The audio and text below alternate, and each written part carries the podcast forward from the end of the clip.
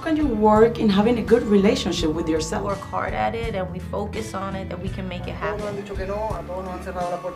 People who have accomplished great things did accomplish great things because they Don't didn't give view up. it as a mission impossible.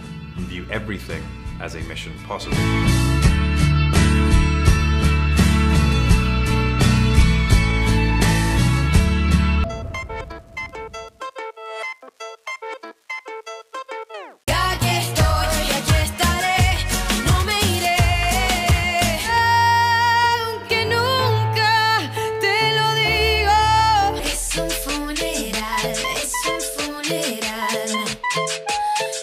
En este momento tenemos el gran gusto y el gran placer de tener como invitada una talentosa cantautora, quien se ha convertido en una de las figuras más grandes de la música latina gracias a su talento, su fuerza, su capacidad vocal y que en este momento se ha convertido en una gran referencia en la música de su país. Ha logrado convertirse en la cantante más joven nominada a premios los Grammys, por lo que estás haciendo historia.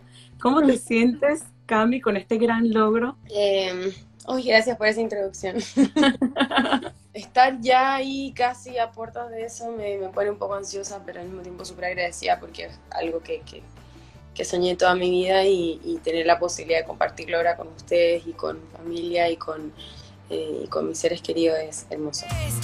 La que perdió en un programa de cantantes. Tengo dos ovarios y los pongo por delante. Estás nominada en la categoría Mejor Álbum Alternativo Rock. Cuéntanos cómo fue ese momento que te enteraste de que estabas nominada, dónde estabas, qué sensaciones viviste. Eh, estaba en mi pieza acostada después de una crisis eh, de la vida, a uno la crisis de la vida realmente. Sí, a todos. Yo soy buena para las crisis de vida, buena, buena. Eh, y ahí estaba escuchando las maquetas del nuevo disco, que ya muchas de ellas no son maquetas, sino que ya están listas las canciones del, del tercer disco. Y, eh, y en eso mm, estoy con el teléfono, ta, ta, estaba como muy en la mía y decido tirar el teléfono porque como que colapsé. Ya, y que es suficiente por hoy. empieza a sonar, me empieza a sonar, me empieza a sonar. Y yo no lo voy a agarrar, no lo voy a agarrar. Y me viene una cosa en el corazón, como, como que me asusté. Dije, bueno, murió o, o algo hice, no sé. O sea, todo lo peor te pasó por la mente primero.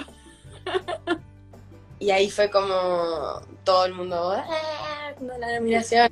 Eh, yo estaba en pijama, yo lloraba. En Ah. pijama. Yo, no, toma. Así Qué que no. No, no puede ser un video tan decente, pero el video de reacción fue real, mi reacción de no podía parar de llorar. Y saliste de esa crisis inmediato, me imagino. Mundo me Aunque nunca te lo digo. Este álbum que está nominado Monstruo tiene canciones increíbles como Aquí estoy, La despedida, El funeral. Todas estas canciones tienen una simbología súper interesante con respecto a las letras. Tengo entendido que escribiste todas las letras de todas estas canciones. y tienes una dualidad, que hablas de la dualidad del infierno, del cielo. Cuéntanos un poco sobre el concepto, en qué está enfocado la intención de tus mensajes de estas canciones. Eh, sí, toda esta dualidad del cielo y el infierno es algo que me ha encantado siempre y que considero como... Yo me considero muy dual, muy, muy dual. Me encanta la dualidad, siento que es un, es un concepto súper lindo. Conté un poco, un poco la, la historia de Perséfone a medida del que iba pasando el disco, iba como cada vez metiendo más referencias sobre Perséfones. Y eso, es un disco que amo, que me encanta y que atero- atesoraré, atesoraré para siempre mi corazón. Con Rosa creo que son dos discos increíbles, pero este disco nuevo, el que viene ahora, decir nada, pero es, es lo mejor que, que he escrito por lejos. Quién trae flores a su propio funeral. No ve que el amor está muerto. Y veo que también te enfocas mucho en temas de la oscuridad, del infierno, pero de una forma como romantizada. Cuéntanos qué es lo que te gusta, qué es lo que te llama la atención. Romantizo mucho al, al diablo. Y tu último sencillo que acabas de lanzar está espectacular, Big Bang, una canción súper potente, íntima, sensible, con, con explosión, con conexión. Cuéntanos cómo surgió esta canción Big Bang. Eh, la escribí como en junio, julio, en cuarentena. La grabé aquí en el estudio que tengo en mi casa y monté un estudio chiquitito como para poder seguir trabajando mientras estábamos confinados. Sobre estos amores como eso que vienen de manera explosiva. Y desde que empieza, la letra llama la atención. Dice como que todo es un desastre, la gente está loca. O sea, que desde un principio como que te llama la atención la letra.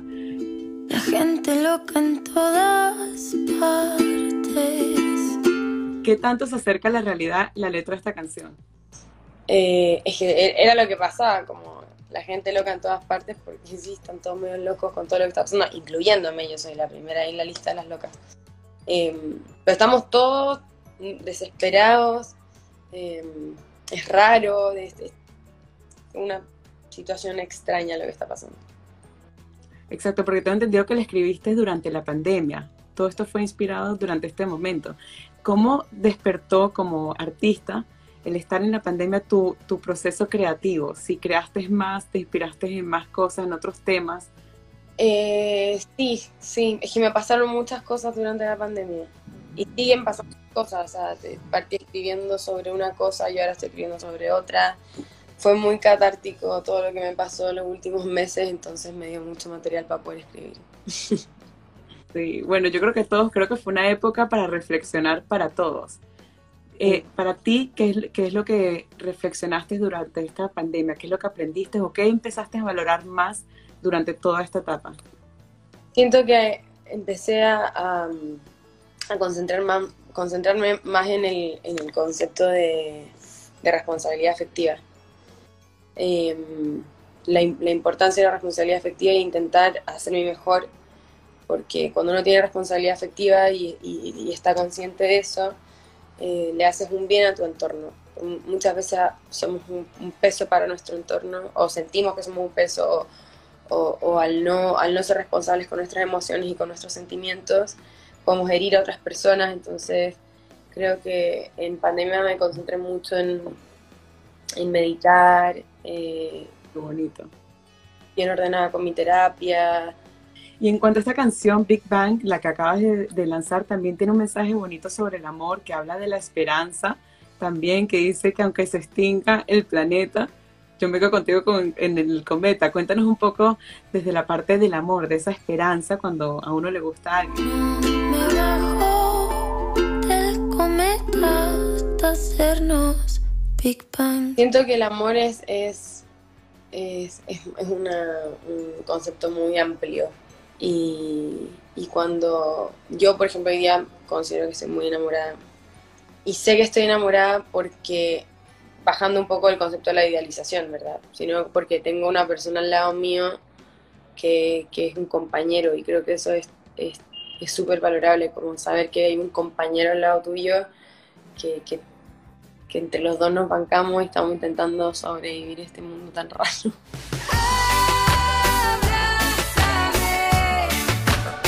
Eres actualmente la artista número uno más escuchada en Spotify en Chile.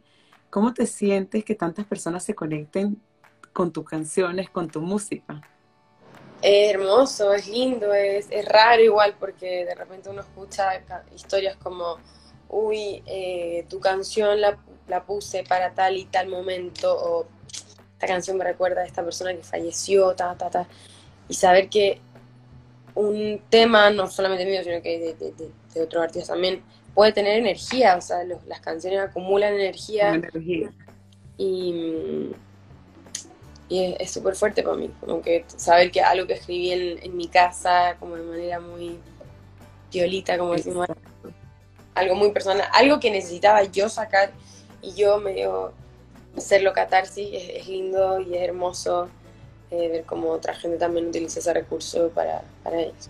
Pa' volver a saludarte, hoy toca despedirnos. Una de las canciones que yo creo que más tiene energía también en este álbum, siento que es La Despedida, que la escuchas y, y- y creo que todo el mundo se puede identificar en algún momento en esa situación que provoca hasta llorar, o sea, que genera distintos sentimientos, creo que tiene mucha energía.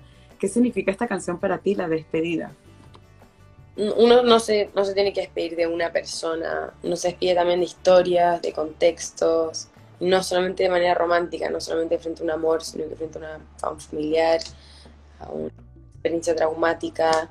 Yo, mi, mi despedida fue esa, eh, despedí toda una, una parte de mi vida que me hizo mucho daño.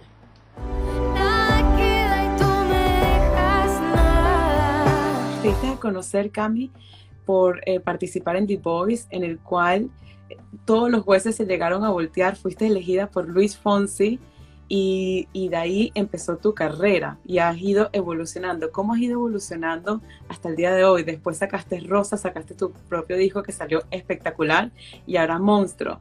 ¿Cómo te consideras que has ido evolucionando desde tus inicios hasta ahora? Eh, es porque me, he ido, como que me he ido conociendo un poco más. Han pasado cosas que han hecho que, que tenga que crecer de manera muy, muy abruptamente, entonces eso hace que se liberen ciertas cosas en mi cabeza y llegue a ciertas conclusiones y, y experimente sensaciones distintas y, y siempre que hay un, un crecimiento a nivel de lo que sea, eh, va a haber una canción ahí. Puedo ser gasolina en tu llamar. si quieres compartir algún mensaje de empoderamiento femenino, que sé que también te enfocas mucho en empoderamiento femenino y que inclusive ahora recientemente acabas de compartir unos stories reaccionando a un comentario que, que dijo Arcángel recientemente, ¿no? No, no, mamá ya hablarle a él o a, Al, al general. yo prefiero hablarle a los varones de la industria, eh, que creo que nunca le hablan a ellos porque no les da miedo hablarle a los varones de la industria. Siempre, es como voy a hablar a las niñas y bla. Siento que las, las mujeres hoy día tenemos muy claro para dónde hay que ir y cómo, que es lo mínimo que necesitamos. Pero sí a los varones, porque por alguna razón nosotras seguimos en una lucha y necesitamos que ustedes tengan un pensamiento crítico y que también se den cuenta que esta lucha es por, estamos luchando contra algo y ese algo, la responsabilidad lo tienen la gran mayoría de ustedes. Entonces, si es que nos pueden ayudar, por favor, porque a nivel mundial venimos hace hartos años, eh, también haciendo críticas como esta. O sea, yo no, no he leído a ninguno de mis colegas varones hacerle una crítica a Arcángel en las redes o, salir a decir algo o, o si no lo hicieron en la interna, o sea, en la externa, háganla en la interna. A productores, eh, eh, músicos, cualquier tipo de, rol que tengas en la industria, júntate con tus amigos de la industria y con, con la gente que te rodea en la industria y- y vayan, vayan dialogando, háganse preguntas, oye, mira, ¿qué opinas tú de esto? Pero dialoguen del tema, porque lo que está pasando ahora es que durante años ha habido una manera de accionar en la música, una manera de escribir, una manera de... Y nadie ha dicho nada, la, la normalización absurda que existe en, en algunas líricas de algunos cantantes como... eh, no solamente que pertenecen a un género, pero en sí la, normalización del abuso, del acoso, directamente es- es es súper dañino para toda una generación, porque la el, lenguaje genera realidad, esa es una verdad, el lenguaje genera realidad y hay una generación que te está escuchando y hay gente que está escuchando. Yo, yo no estoy diciendo que no se hable de sexo, por el contrario, yo hablo de sexo en muchas de mis canciones, de hecho, tengo un tema que va a salir luego del que sale ahora, en un par de semanas, viene un tema que habla sobre la masturbación femenina.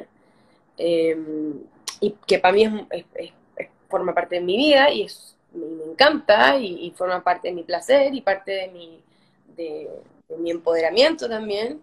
Entonces me da, me da rabia que- que sigan habiendo conductas de parte de los varones de la industria y no haya un congreso de ellos mismos para decir, oigan, cabros, ¿saben qué? Vamos, vamos dialogando, vamos exponiendo el tema, vamos siendo un poco más, un poquito más conscientes de lo que, de lo que, exacto. de lo que, sí, de lo que hablamos, de lo que escribimos, de cómo nos referimos, del lenguaje que utilizamos, del tipo de videos que hacemos, eh, porque, porque no podemos estar siempre en lucha nosotras. O sea, yo voy a luchar hasta que me muera, pero no podemos estar luchando por cosas tan absurdas y que nos sor- además, además que nos sorprenda, que nos sorprenda que Arcángel diga algo como esto. Loco, nos tiene que sorprender y, y, y qué bueno que por último lo dijo, porque si no nadie hubiese saltado y nadie se hubiese Nadie reacciona. y he dicho como, oye, ¿sabéis que este mismo weón y tiene toda una discografía y tiene toda una lírica y todas unas letras que cosifican a la mujer y que, y que nos tratan de las peores calificaciones. Entonces, ¿cómo es posible que alguien tenga que ponerlo así de, de explícito y de gráfico en un Instagram Story? Porque claramente a él no le importó, él pensó que él va a decir su, su opinión y ya. ¿Cómo nadie, o sea, imagínate lo empoderado, lo, lo, lo el nivel de masculinidad tóxica que tiene para, poder, para creer que él puede publicar algo así y que nadie le puede decir nada. Claro. Eso, eso es lo que a mí me da rabia. Eso es lo que me da rabia, que, que, que todo el mundo se sorprendió por esto de Arcángel, pero nadie, yo no he visto a ningún colega, y si no, por favor, mándenmelo, pero en mi, en mi Sí, han sido más las mujeres hablando del tema, pero no hombres, Pero- es cierto. colega artista se ha, se ha mencionado por, por lo Arcángel. Y yo sé que están, yo sé que a todo el mundo le da miedo. Yo sé que a todo el mundo, y a mí también me da miedo. A mí, yo cada vez que hablo y digo algo, la pienso un par de veces porque digo, lo más probable es que me, me saquen de esto, me saquen de esto otro, que, pero, pero es parte de, y yo no, yo no puedo dormir tranquila si es que sé que no, no estoy haciendo nada para contribuir con un pequeño granito de arena, porque Arcángel ni debe saber quién soy yo. Así que...